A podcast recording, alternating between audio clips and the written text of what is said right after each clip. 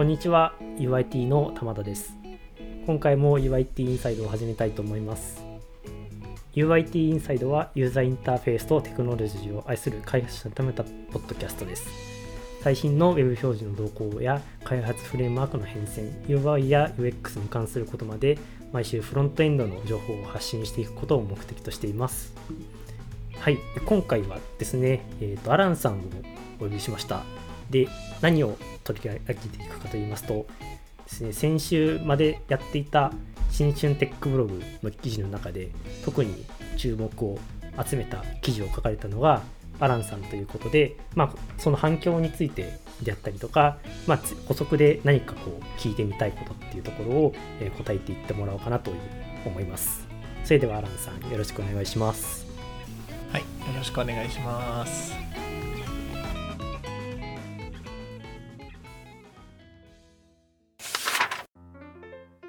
はい。では、アランさん、えっ、ー、と、まあ、結構何回か参加されてると思うんですけれども、改めて、ポッドキャストでちょっと自己紹介をしてもらおうかなと思います。大丈夫ですか？はい、大丈夫です。はい、えっ、とですね、そうですね。私はあのダブルサランと言いまして、あのな LINE のフロントエンド開発センターに所属しているエンジニアです。あのまあ、業務は大体いつもデザインシステム周りのことをやっていますけど、まあ、今回みたいなあの結構データ分析系のなあの社内プロジェクトとかもやったりしますのであの、まあ、今回も、まあ、それが機にこういう記事を書きましたっていう感じですね。なるほど そうですね、まあ、結構アランさん手広くされてることもあり、えー、と今回そういうなんですかねすごいあの網羅的な記事を書かれたっていうところもそういうところもあるかなと思います。それではアランさんよろしくお願いします。よろしくお願いします。ではですね、えー、と今回2022年におけるフロントエンド開発のベースラインというタイトルで、えー、ブログを書かれたわけですけれども、まあ、もう多分見られた方が大半かなと思うんですけれども、改めてこの記事についてちょっと軽く紹介していただけますか、そうですね、まあ、記事の内容自体は、まあ、あのその名の通りあのまあ、これからのフロントエンド開発をするにあたってあの何をベースラインに思えばいいのかをちょっと改めて定義しようかなと思いましたのであの、まあ、実際に、まあ、ちょっとネタバレになるんですけど結局、えー、まあ、IE がなくなったことで、えー、Web の標準で言えばあの2年前のあの iOS のサファリと、えーまあ、CPU で言えばあの低スペックの Android 端末があのベースラインででネットワークで言えばあの 4G をベースラインとして扱えるようになったっていうことで、まあ、それに対してじゃあなんかどこまでうまくやってるかっていう話も結構深くまで言ってるんですけどまあ簡単に説明するとあの主に、えーまあ、JavaScript のあの使いすぎがあのありましてなんかそこでパフォーマンスが良くないっていうのは、まあ、結論です。まあ、もう一つの結論としては、えーと、アクセシビリティにたに関しても結構あの良くないあのいくつかの事例とかもあったのでアクセシビリティもちょっと改めて考慮しないといけない年なんじゃないかなっていうのは、まあ、あらすじなんですけどものすごくデータ量が多いのでできれば皆さんもあの全部読んでいただけると幸いです。はいありがとうございます。ベースラインということで何かこう対象のあのスペックみたいなのを決めてまあ、実装するっていうことがある中で今までだと例えば IE に対応できれば OK みたいな感じだったのが、まあ、IE がなくなったことで、まあ、どういった端末であったりどういった環境を考慮しながら作らないといけないかっていうところは確かにこれがどんどん大事になっていくところかなと思うのでまあそういったところもあって記事がこう人気を集めたのかなっていうところも思いました。ありがとうございます。ちなみにこの記事はどうして書こうと思ったんですかね？そうですね。あのこの記事自体はあのある意味なんか自分の LINE でのキャリアのあのなんだろう全部を詰め込んでるみたいなものなんですよね。あのまあ、ちょうどあのこの記事をでが出たあのあたりでちょうどあの LINE で3年ぐらいあのまあ、入社してから3年ぐらいに経つんですけどあのその3年で結構なんか自分が学んできたことをこう全部詰め込んだ記事みたいなものなんですよね。で、まあ、なぜかと言いますとあの自分はもともと結構あのデスクトップ向けのサイトを開発していたあの会社にあの所属していたんですけどあのそこからもう完全にスマホ限定で もうほぼスマホ限定で開発をすることになるっていう、まあ、LINE ならではの話なんですけどなんかそういうあの自分が見えてきたなんか違いとかをあのこの3年間がいろいろあってでそこからあのいろいろなところから情報を集めてちょっとなんか自分のあの結論に何かあのちゃんとしたデータに基づいてやらないかっていう話で、まあ、今までの3年であの得得したデータを全部詰め込んだ記事になったと思います。あなるほど。はいはいはい。そうですよね。アランさんはそのデザインシステムの開発に携わってるっていうこともあって何ですかねこうあるプロダクトっていうよりはこう全体のものに影響するものの開発っていうころが多いと思うので必然的に結構例えばこうミニマムスペックの把握っていうところがすごい詳しいというところもあるかなと思ってます。であの確か UIT インサイドでも紹介したと思うんですけれども Can We Use というツールを、えーと、アランさん作っていまして、まあ、これは何かと言いますとあの Can I Use というそのまあそのある API が使える端末がブラウザはどれかっていうのを、まあ、一覧できるサイトがあるんですけれども、まあ、その情報と,、えー、と LINE の、まあ、利用者のユーザーの割合をこう掛け合わせて、まあ、この API でやったら例えば LINE のこのバージョンの何何パーセントのユーザーまでカバーできますみたいなそういったのを一覧できるっていうツールがあるんですね。まあ、そういうのを以前から開発されていてそうですね。本当になんかあの多分それが最初のきっかけだったと思いますね。もうちょうどあの入社したほぼ直後にあのなんか自分で欲しいデータだったのでなんか開発したものなんですけど、なんかその後にもう本当にあの、まあ、例えば何か紹介するあの HTTP あのアーカイブの Web アルマナックにもあの OSS としてコントリビュートするかききっかけもありまして、まあ、本当にあのもうなんかいろいろの自分自身のあの経験が詰め込んでるんですよね。確かに本当にそんな感じがする内容だったなと思います。ありがとうございます。いややっぱり読み応えがあると思ったら結構そういうもう前々から興味があってっていうところがあるので、まあ、かなり読みが読み応えがあるかなと思います。そうですね。もう多分記事自体を書くことに多分1ヶ月ぐらいかかりましたので あのもうなんかすごくあのちょうど玉田さんがあの第一レビュー者だったのでなんかすごく助かりました、はいはい、そうですね。ちょっと私もそうですね。レビューしてましたね、うん、いやでもなんか内容はもともともうあんだけ充実してたので、はい、うん、いやなんだろう自分が思っていたよりずっとなんか皆さんが好きだったみたいなのですごく良かったと思います。いや本当に良かったですね。ではそんな記事のまあ反響といいますか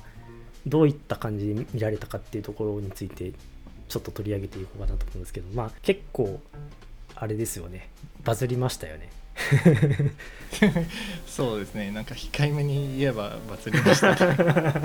なんか自分でまあここういうのもあれなんですけど自分で、まあ、ある程度バズると思って書いたんですけどまさかここまで来るとは思いませんでした。確かに。そうですね。あの、まあ、英語の記事もあの用意したんですけどなんか英語の記事もすごくバズっててなんかすごいなと思いました。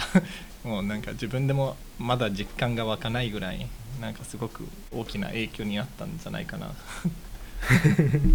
すごい。本当にこの記事のすごいところはその日本語の記事じゃだけじゃないっていうところもすごいなっていうところは思いましたね。そうですね。せっかくここまでのデータを集めたのでもうできるだけたくさんの人に見てもらいたかったんですよねいやそれはもう完全に達成されたと思います。いやよかったです。でその反響みたいなのの内訳というかどういった感想があったかっていうところをちょっと聞いていこうかなと思うんですけどまああのまあ大体こう好意的というか役に立ったみたいな情報が反響が多かったかなと思うんですけれどもまあその中で結構いろんな意見みたいなのがあったかなと思うんですよね。例えばまあ Twitter もそうですし、まあ、その海外のあの英語の記事の対する反響っていうところもあったかなと思うんですけれどもそこのところについていくつかこうコメントを、えー、と集めてもらいましたので、まあ、そこに回答を今回していただこうかなと思います。1つ目はですねこれが結構多かったかなと思うんですけれども React とか Angular のパフォーマンスっていうところの悪さっていうのが、まあ、この記事の中では目立ったんですけれども本当にそんなに悪いものなんでしょうか。単に、まあ、使われているプロジェクトがの規模が大きいからとかそう人気があるからそう見えるだけなのではないかっていう質問が結構ありましたね。これはどうですかね？これはまあ何人かからの質問があったと思うんですけどあので自分もなん、まあ、書きながらもあの、まあ、そこも考慮しながら書いたんですけどあの、まあ、主に多分、えー、これがあのきっかけとなったのはあのなんか途中で紹介している、えっと、 Tim Kadlec さんのあの記事のあのグラフをあの見た人が思ったものだと思うんですけどそのなんかその記事の中では、まあ、あの実際に React を使ってるページとかあの Angular を使ってるページとかを、まあ、取り上げてあのどこもあのどこまで、え JS を使ってるとかを、えー、と出すあのグラフだったと思うんですけど、まあ、記事にも書いてるんですけど中央値の部分が、まあえー、あの最初に取り上げるんですけど、でそこは結構あの、まあ、 React Angular はなんか他と比べてちょっと大きいというのもあるんですけどあのここで肝心なのは、えーと、あの10%パーセンタイルっていうあのデータなんですけどその10%パーセンタイルっていうのは何何かと言いますとその要はあの一番小さかった、はい、あのトップ10%の部分でもいわゆる一番小さいサイトの、はい、トップ10%でも結構 React Angular の方はまあ Vue とかあのそれこそ jQuery とか全体とかに比べて結構あの数数倍大きいのでまあある意味何て言えばいいんですかねあのまあ、そこそこが限度なんですよね。あのどこまであの React とか Angular であの、まあ、パフォーマンスを追求したとしても、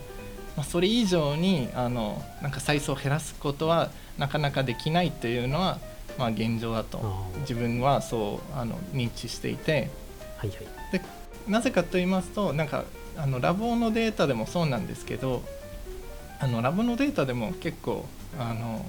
まあ、例えばなんですけど、えっと、バンドルサイズの部分でもあのそこは Angular のデータはなかったんですけど React の方だとあの、まあ、他の特になんか自分が取り上げた、まあ、モダン系のあのフレームワークに比べるともう3倍ぐらいあるのであの、まあ、実際に確かこのこれの情報源では結構なんかそれぞれのフレームワークの開発者とかがなんか一緒になってなんかできるだけこう小さくしようとあの手伝ってもらったみたいなものだったと思うのでそれ以上小さくはできないっていうのは、まあ、多分それで分かりますので、うん、まあそうですね。だからまあ特になんか多分 Angular と React ユーザーベースはまあ大きいせいでなんかすごい劇的な変化はまあちょっとできないことは多いのでまあそこも踏まえてのまあなんか大きさがあんまり変わっていないっていうのは現状ですね。確かに。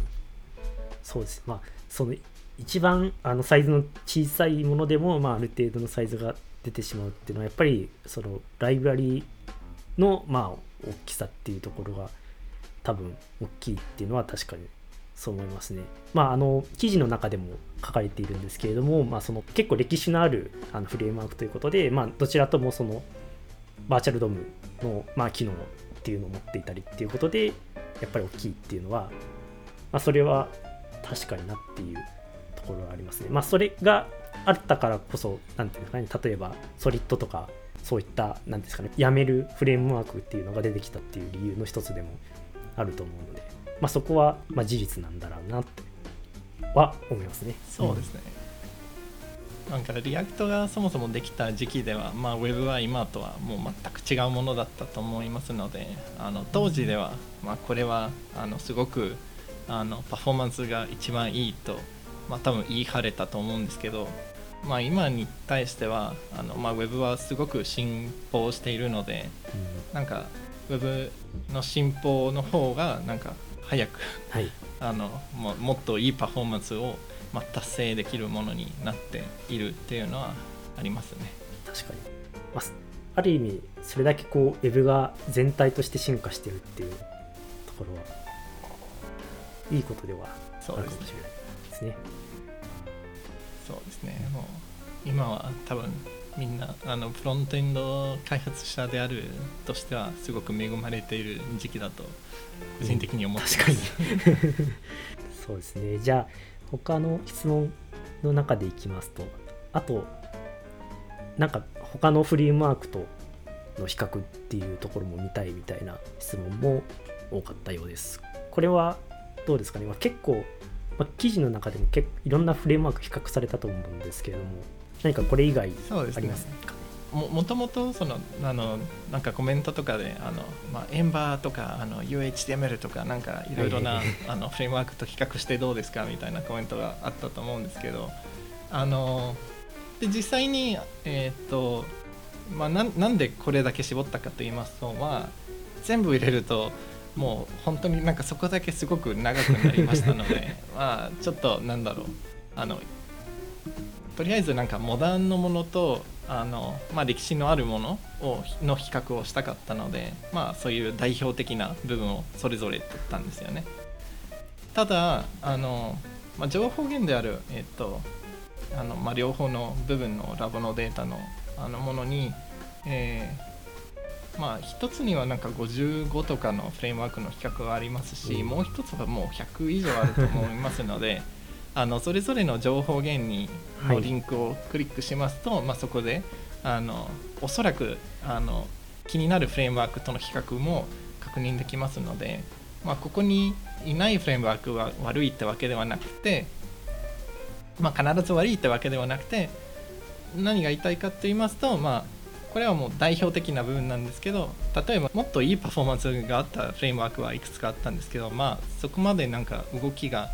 見えなかったので、まあ、取り上げなかったんですけど、うん、もっともっとパフォーマンスを追求しているフレームワークはまだまだいます。そうなんですね。すごい。多分今見てる限りだと全部取り上げたら記事の長さが3倍ぐらいになってしまう気がするんでそうなんですよもう本当にたくさんたくさんあるのでもうあのもうそこのところを気になる方はぜひあの、まあ、情報源のあのリンクに行ってください。はい、ありがとうございます。で、まあ、あとこれは多分あの英語の記事に対するリアクションだと思うんですけども、えっ、と第3世界の国出身ですけどこっちではまだ iPhone5 とか7とかをよく見かけます。4G についても最近そういうプランは出てきてますけど実際に 4G を使える端末がそこまで多くはない印象でしたという。これはこれちなみにどこの反響ですかね？そうですね。これはまあ確かレディットとかで見かけたコメントだったと思うんですけどあのこの方の出身地はわからないんですけどまああのあの感覚から見ると結構あの、まあ、自分も一応あの第三世界と呼ばれる国の出身なのであ、あのまあ、なんとなくこれを指せますけどあの、まあ、今回の記事なんですけどあの、まあ、大体、まあ、もちろんその日本のデータも、まあ、日本の会社なので日本のデータも結構あの豊富に取り上げていますけどそれ以外で言いますともうグローバルでなんかもう誰でも使えるようなデータを集めたかったんですけどただ確かにこういう事実はまあ国によってはまああったりします。そこはもうあのなんだろう自分があの、まあ、アタックしたいあの国とかのデータを、まあ多分あの自分がよく使っていた、えっと、スタットカウンターにあの国別にあの、まあ、同じデータを閲覧できますので、まあ、例えばあのじゃあインドネシアとかにアプリを開発したいみたいな人がいれば、まあ、そこの部分を見てくれると、まあ、このグローバルの数字がどこまで自分の国と比較して合ってるのか合ってないのかは、ま、確認できるような内容になっていますのでもうぜひあの、まあ、こういうことをまあ思った日本の開発者はまそこまで、まあ、それこそグローバルな会社にあの勤めてる人ぐらいだと思うんですけどまあ、本当にそういうあの場面とかあの例えばなんですか日本で言えばなんかあの自分のユーザーはいつも電車の中で使ってますみたいな、はいはい、あの人がいると思うのでなんかそういうあのプロジェクトに限っておそらくなんかこのベースラインよりもう少し厳しくしていかないといけない部分があると思います。なるほど確かにその環境によってっていうところはあこの記事では結構なんか配慮されてるなっていう印象はあったんですけれどもそれでもやっぱりそういうまだまだまだ考慮されていない環境っていうところはあるということが分かりましたね。まあ、確かにその電車とかは分かりやすい例かもしれない。うん、そうそうあの例えばなんですけどあの、まあ、日本で言えばもうなんかニュースのアプリとかを開発している人はなんかおそらくそのサイズをより小さくあのより HTML 重視なものにしないと、まあ、結構離脱者が多いんじゃないかなっていうのは、うん、あの思いますね。確かに確かに、まあ、そこは割と気にしていかなければいけない。まあもう重々あの分かっていらっしゃるとは思うんですけれども、まあ、改めてこの記事を見てその辺りは思い出していきたいなっていうふうに思いました。もう一個質問をあげますかね。どれにしますかね。そうですね。あのあ結構なんか、まあ、ちょっと見かけたのはあの、まあ、すごくちゃんと見てた人からの質問だったと思うんですけど、はい、そのなんかラブの比較データのスタートアップの欄になんか1.0のスコアがないんですけどそれはなぜみたいな あの質問があったと思うんですけど、はい、で実際にあのそれは事実ででなぜかと言いますとあのこのスタートアップ、まあまあ、情報源に入れますとこのスタートアップはもともと2つのあのものをあの計算して、はい、あのでそれをあのなんかアベラージを出して、まあ、そういう1.00とかあの1.06とかっていう数字が出てるんですけどあのまあ、他のランですとそのバニラ JS はいつも1.0だからなんかちょっとなんでですか？みたいな話なんですけど、まあ、要するにそのスタートアップの部分に限ってあのバニラ JS よりいいパフォーマンスをあの持ったあのフレームワークはあったんですけどただそれは一つだけのあの部分だったと思うので、はい、なんか全部に一番早いみたいなのがなかったので1.0がいませんでしたっていうのはあの多分回答になります。ありがとうございます。まあそれはなるほど。確かに。すごくよくよく見えてますね。思いました。まあ言われてみれば確かに。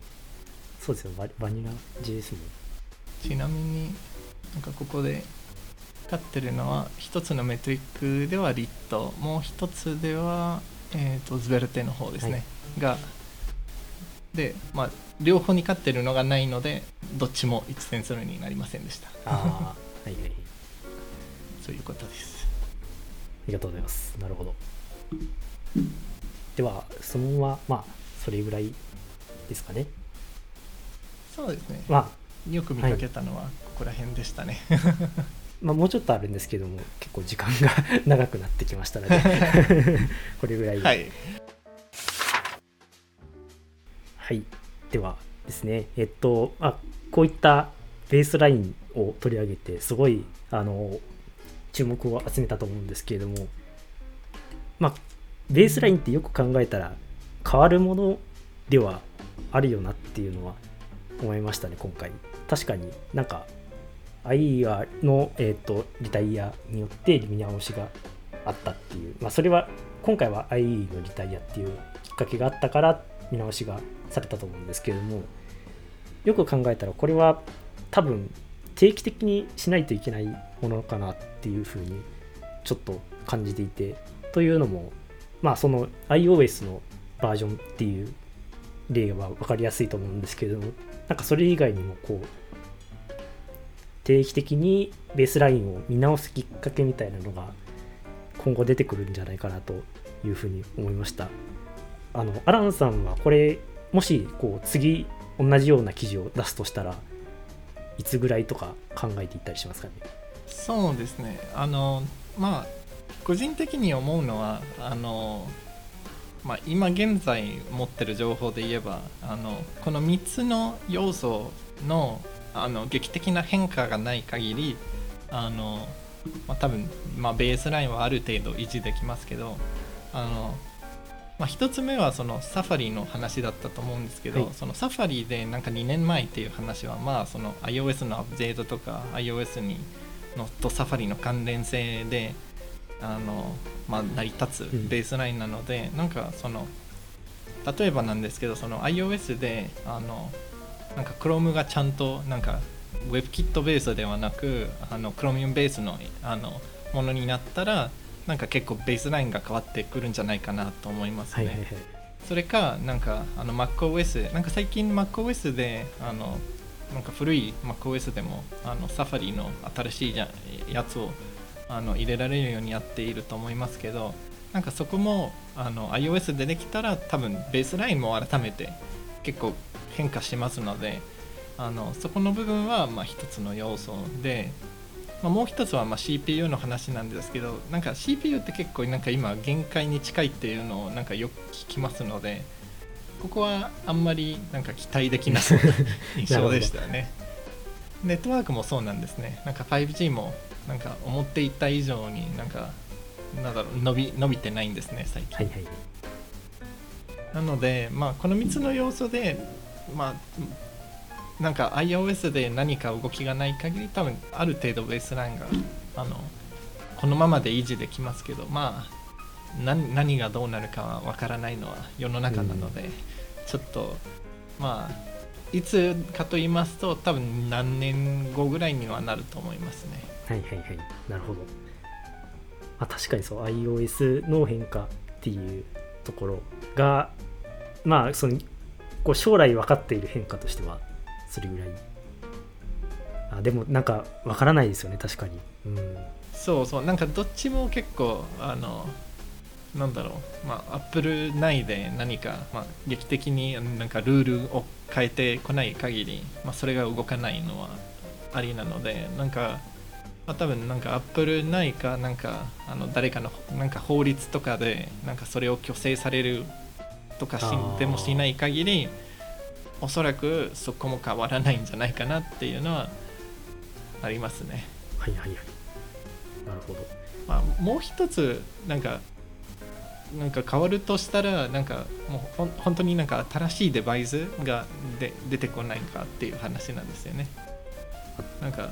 その VR がちゃんと流行り始めるとかなんかそういうなんか新しいウェブのブラウジングの仕方が出てきたらそれもまた変わりますけど、うん、まあ今のところはちょっとそこも読めないですね。それもわからないですね、うん、そうですね。もうそうなったら結構わかりやすいかもですね。まあ確かに。そうですね。例えばアップルがこの2つ折りのあの iPhone を出したりとか、まあ、そういったのもなんかある意味ベースラインっていうかこう新しい考慮しないといけないところが増えたっていうところになると思うんですけどまあでも今後の、まあ、動向はこう見るしかまあそういうベースラインを振り返るきっかけっていうのはなかなか確かに難しいかもしれない。そうですね。なのでまあとりあえずなんか、まあ、あの iOS の動きそこそこを見見ればいいと思います。とりあえずあの CPU とかあのネットワークはおそらくそこまで劇的に変わることは、まあ、何年かないかなと思います。なるほど。ありがとうございます。ではまた iOS の状況が変わったら記事を書かないといけないですね。そうですね。また変わったらちょっと、まあ、ベースライン2024とか2025とか あると思うんですけど。これはもう勝手な勝手な予想なんですけど、まあ、もしかしたらそれそれ以上かかるかもですけど。いや楽しみにしております。ではですね今回、えー収録がこれで終わりなんですけれども最後に一つ、まあ、告知というかお知らせがありましてこのポッドキャストの回なんですけれども実は、えー今後英語版を出すかもしれないという、えー企画を考えております。で残念ながらあの私は参加できるほどの英語のスキルがないので参加しないんですけれどもアランさんがもしかしたらこのテックブログの、えー記事について英語で、えーと解説する、えーポッドキャスト、えー UIT インサイドがのエピソードが公開されるかもしれないというところで、まあ、近いうちにまた公開されるかもしれませんので、まあ、できましたらぜひ、えー、と聞いてもらえればと思います。はい、告知でした。また、えー、とできたら聞いてください。